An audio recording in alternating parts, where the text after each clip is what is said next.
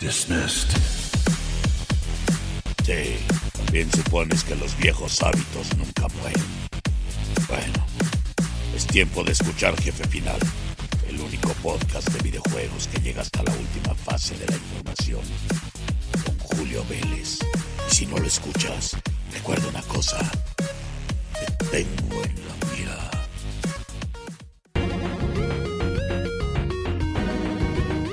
Mis queridos amigos, ¿cómo están? Yo soy Julio Vélez y es un gusto saludarlos en este programa 18 de Jefe Final. Muchas gracias por su preferencia, ya nos escuchamos seguido, muchos de ustedes se han suscrito tanto a los podcasts oficiales en, en Apple, en Google, eh, Spotify por supuesto, iHeartRadio, iBooks y TuneIn. Muchas gracias por su preferencia. Yo soy Julio Vélez y en Twitter me pueden encontrar así de fácil, arroba Julio Vélez. Recuerden que Jefe Final habla del pasado, presente y futuro de los videojuegos y les tenemos cosas bien interesantes en esta ocasión, sobre todo para los fans del alto octanaje, de la gran velocidad y de la saga Need for Speed, que los que la conocemos desde sus inicios con Electronic Arts sabemos que son de, de, alto rango y son grandes juegos, aunque no todas las entregas han sido afortunadas, sobre todo en los últimos años, donde bueno, ya con las artilugios tecnológicos de las nuevas plataformas se ve bonito, se oye bonito, pero no necesariamente se tiene la adrenalina de los juegos pasados. Uno de los favoritos de un servidor y de miles de fans de la franquicia fue Hot Pursuit de Need for Speed Hot Pursuit que se lanzó originalmente en el año 2010. Fue tan aclamado que bueno, se ganó mejor premio, mejor juego de carreras de los Game Critics Awards, de la British Academy Video Games en 2011. En fin, fue un juego que pegó con tubo y que hace poco, como había salido Paradise City, ¿se acuerdan? Que Electronic Arts hizo este remaster increíble. Mucha gente dijo, bueno, ¿y por qué no hacen el, la versión eh, actualizada, el remaster de Hot Pursuit? El caso es que ya lo anunció Electronic Arts y este remaster va a llegar el 6 de noviembre a PlayStation 4, Xbox One y PC y una semanita después, el, 10, el 13 de noviembre, llegará Nintendo Switch. Imagínense, va a tener, obviamente al ser un remaster, va a haber mejoras eh, visuales. Eh, musicalmente no sé si vayan a hacer algo porque se escuchaba muy bien el juego original. Pero va a tener, eh, bueno, competencia sincrónica multijugador con el sistema de Autolog. Esto va a estar padrísimo porque además va a permitir tener multijugador y cross-platform. Imagínense jugar con otro cuate que tenga otra consola pero que tenga el mismo juego y echarse unas carreras como en los viejos tiempos. De veras que me emociona muchísimo porque justamente el recrear el Secret Country que era la, ciudad base de, esta, de este episodio de Need for Speed Hot Pursuit. Imagínense todos estos caminos, los supercarros, los escenarios, la velocidad, la adrenalina, la persecución, que es algo que se había perdido un poquito, y ahora con los modos eh, de los fanáticos Armado y Peligroso y Lamborghini Salvaje, va a ser una verdadera locura. El modo foto, para los que les gusta, a mí en lo personal no me gusta lo del modo foto, pero hay quien le encanta estar tomando fotos y va a estar padrísimo. Va a ser clasificación para mayores de 10 años, o sea, para toda la familia. Ya saben que estos juegos son muy amenos, muy padres para toda la familia y va a permitir que nos conectemos tanto los amantes del alto octanaje de aquellos años como los que ahora están disfrutando de este tipo de juegos y que ahora que muchos tenemos que estar encerrados en casita, bueno, pues nos sirve bastante bien. Otra cosa que me encanta es que todos los DLC que salieron en su tiempo van a estar incluidos. Así es que va a haber 6 horas de gameplay y más de 30 retos. Muy, muy emocionante con esto. Pueden seguirme en Twitter, ahí puse ya el tráiler de, este remaster de Need for Speed eh, Hot Pursuit y les va a encantar. Yo me emocioné mucho, sobre todo por la forma entrañable en la que hicieron el tráiler, justamente haciendo un guiño a los que lo jugamos hace 10 años. Qué rápido se pasa el tiempo. No se lo pierdan. 6 de noviembre para eh, Xbox One, PlayStation 4 y eh, PC. Y el 13 de noviembre para Nintendo Switch. Un gran juego. Gracias Electronic Arts por hacer nuestros sueños de alta velocidad real. Vámonos con lo siguiente.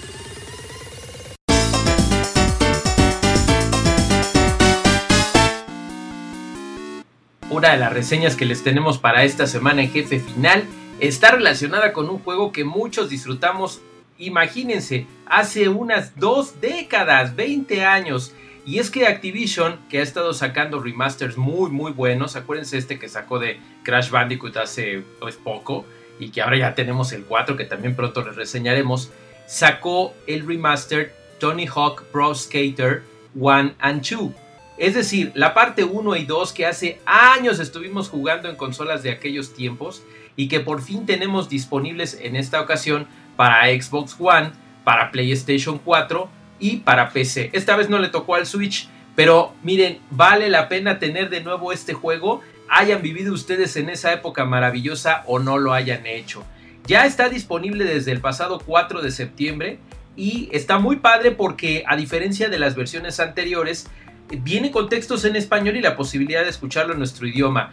Se puede jugar con dos jugadores y lo más maravilloso es que es, fíjense, es muy raro lo que les voy a decir porque es como una copia fotográfica de lo que vieron la vez pasada en cuanto a mapas, de lo que vieron. Pero Vicarious Vision se encargó de ponerle texturas, brillos, partículas y todas las bondades tecnológicas de las plataformas de actual generación. Entonces, como resultado, tenemos un viaje bien extraño en nuestra mente al pasado pero hecho de una manera impresionante, inclusive mucho mejor que lo que se trató de hacer en PlayStation 3 y 360 con Tony Hawk's Pro Skater HD, ¿se acuerdan? Pero que tenía algunos problemas de cámara y no estaba como que muy bien logrado el aspecto de las, eh, de las texturas. Aquí quedó increíble, está asombroso y definitivamente es un juego que les va a gustar. Con gráficos actuales, con características de estos años y que definitivamente es un juego que va más allá de un remaster, por supuesto es un remake completito, bien hecho donde Vicarious Vision se encargó de meterle cosas adicionales. Además de los trucos que, teníamos ya anteriormente con mucha fuerza, le están metiendo más características de las entregas más recientes. O sea, hagan de cuenta, todos esos trucos maravillosos que vimos en Pro Skater 4, porque el 5 no estuvo tan bueno, pero el 4 tienen esos trucos adicionales que puedes aplicar en las pistas anteriores. Han sabido mantener la esencia, pero le metieron mucho más y es algo que verdaderamente celebramos y agradecemos. Sobre todo porque son dos juegos y eso está increíble. Los juegos online ahora pues son una maravilla, aunque lamentablemente no puedes generarlos eh, de manera privada. Eso sí, como que no, no, no está muy bueno. Pero bueno, es un juego que le merece porque cuesta como unos 45 dólares aproximadamente y tiene todo el sabor de dos juegos de antaño al precio de uno. Definitivamente es algo muy recomendable. Búsquenlo. Está hasta el cameo de Jack Black. ¿eh? Por ahí les digo, los que son más fans de la saga se van a dar cuenta. Van a tener gráficos en alta definición, 60 imágenes por segundo constantes. Todo, todo, todo lo que recordabas tú de Tony Hawk Pro Skater y su secuela. Ahora en una versión de 2020. De verdad que Activision con estos remasters está poniendo la muestra de cómo se deben hacer las cosas. Se los recomiendo muchísimo y definitivamente pues nos hacen más falta más remasters como estos. Ojalá otras compañías como Konami piensen en Silent Hill, piensen en, en, Metal Gear y lo hagan con esta enorme calidad que nos ha brindado en esta ocasión Activision. Tony Hawk's Pro Skater 1 and 2 ya disponible para PC, PlayStation 4 y Xbox One. Vámonos con lo siguiente, por favor.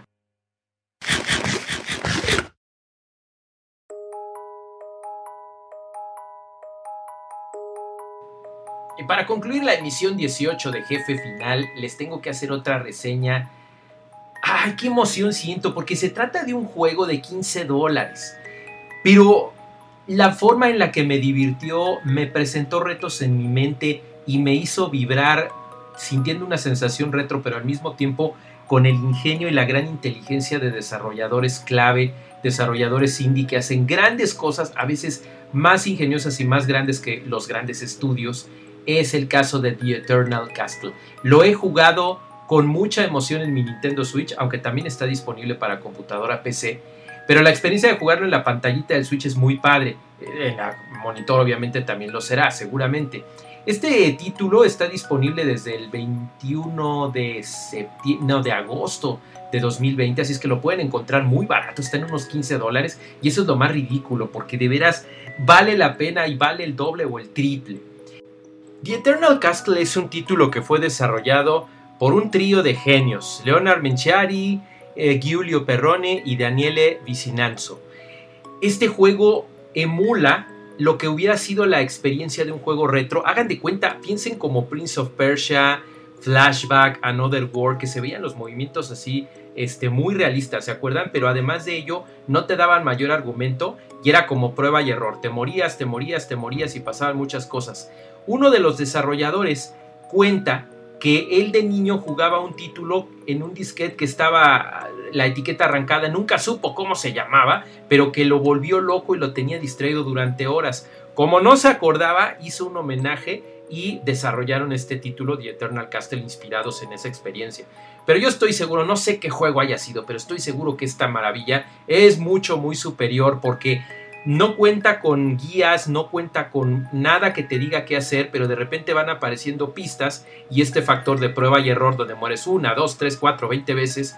Y es muy interesante el diseño porque estamos hablando de eh, monocromos o de una cantidad muy corta de colores en pixel y prácticamente son siluetas. Los escenarios son geniales por la, la manera en la que están pensados, las opciones que tienen, todos los secuestros, los secuestros, los secretos que hay y la forma en la que tú vas potencializando prueba y error, prueba y error hasta convertirte un verdadero experto y donde las fallas son justamente la clave para obtener la victoria. Las decisiones que vas tomando son muy interesantes, eh, te vas... Em, dando cuenta de que el juego es difícil, pero no quiere decir que seas tonto ni que el juego esté mal, mal, diseñado, sino que tienes que entrarle a este nivel de dificultad al que lamentablemente no estamos acostumbrados y estos tres jóvenes italianos han logrado con cuatro colores y una definición baja enloquecerte en nivel visual, en nivel auditivo, en nivel historia, porque la narrativa también es muy buena, pero sobre todo lo que tú logras hacer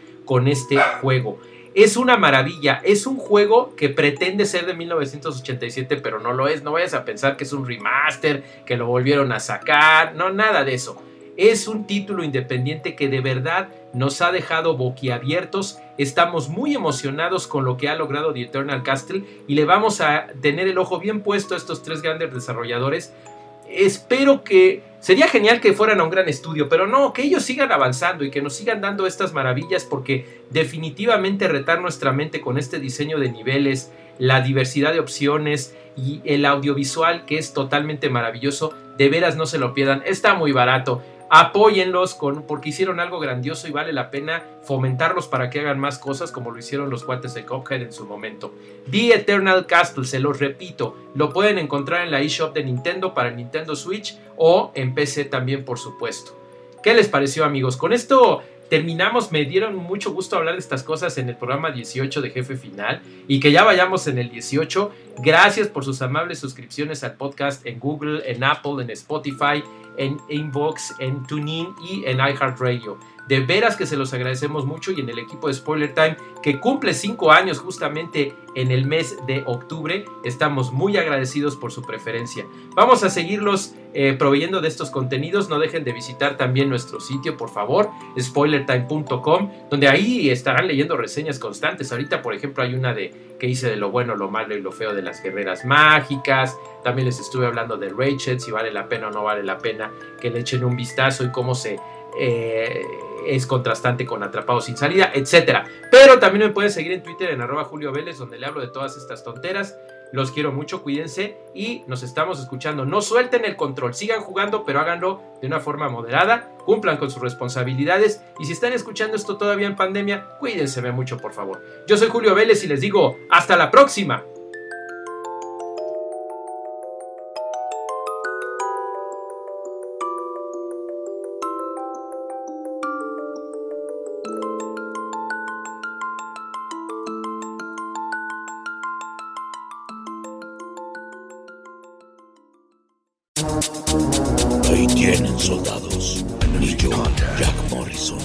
El soldado 76, me había topado con un jefe final tan completo como este podcast de videojuegos en español. No olviden suscribirse y escuchar el siguiente. Nos escuchamos en la próxima. Recuerden que los tengo en la mira. Let's get this done. Five, four, three, two, dismissed.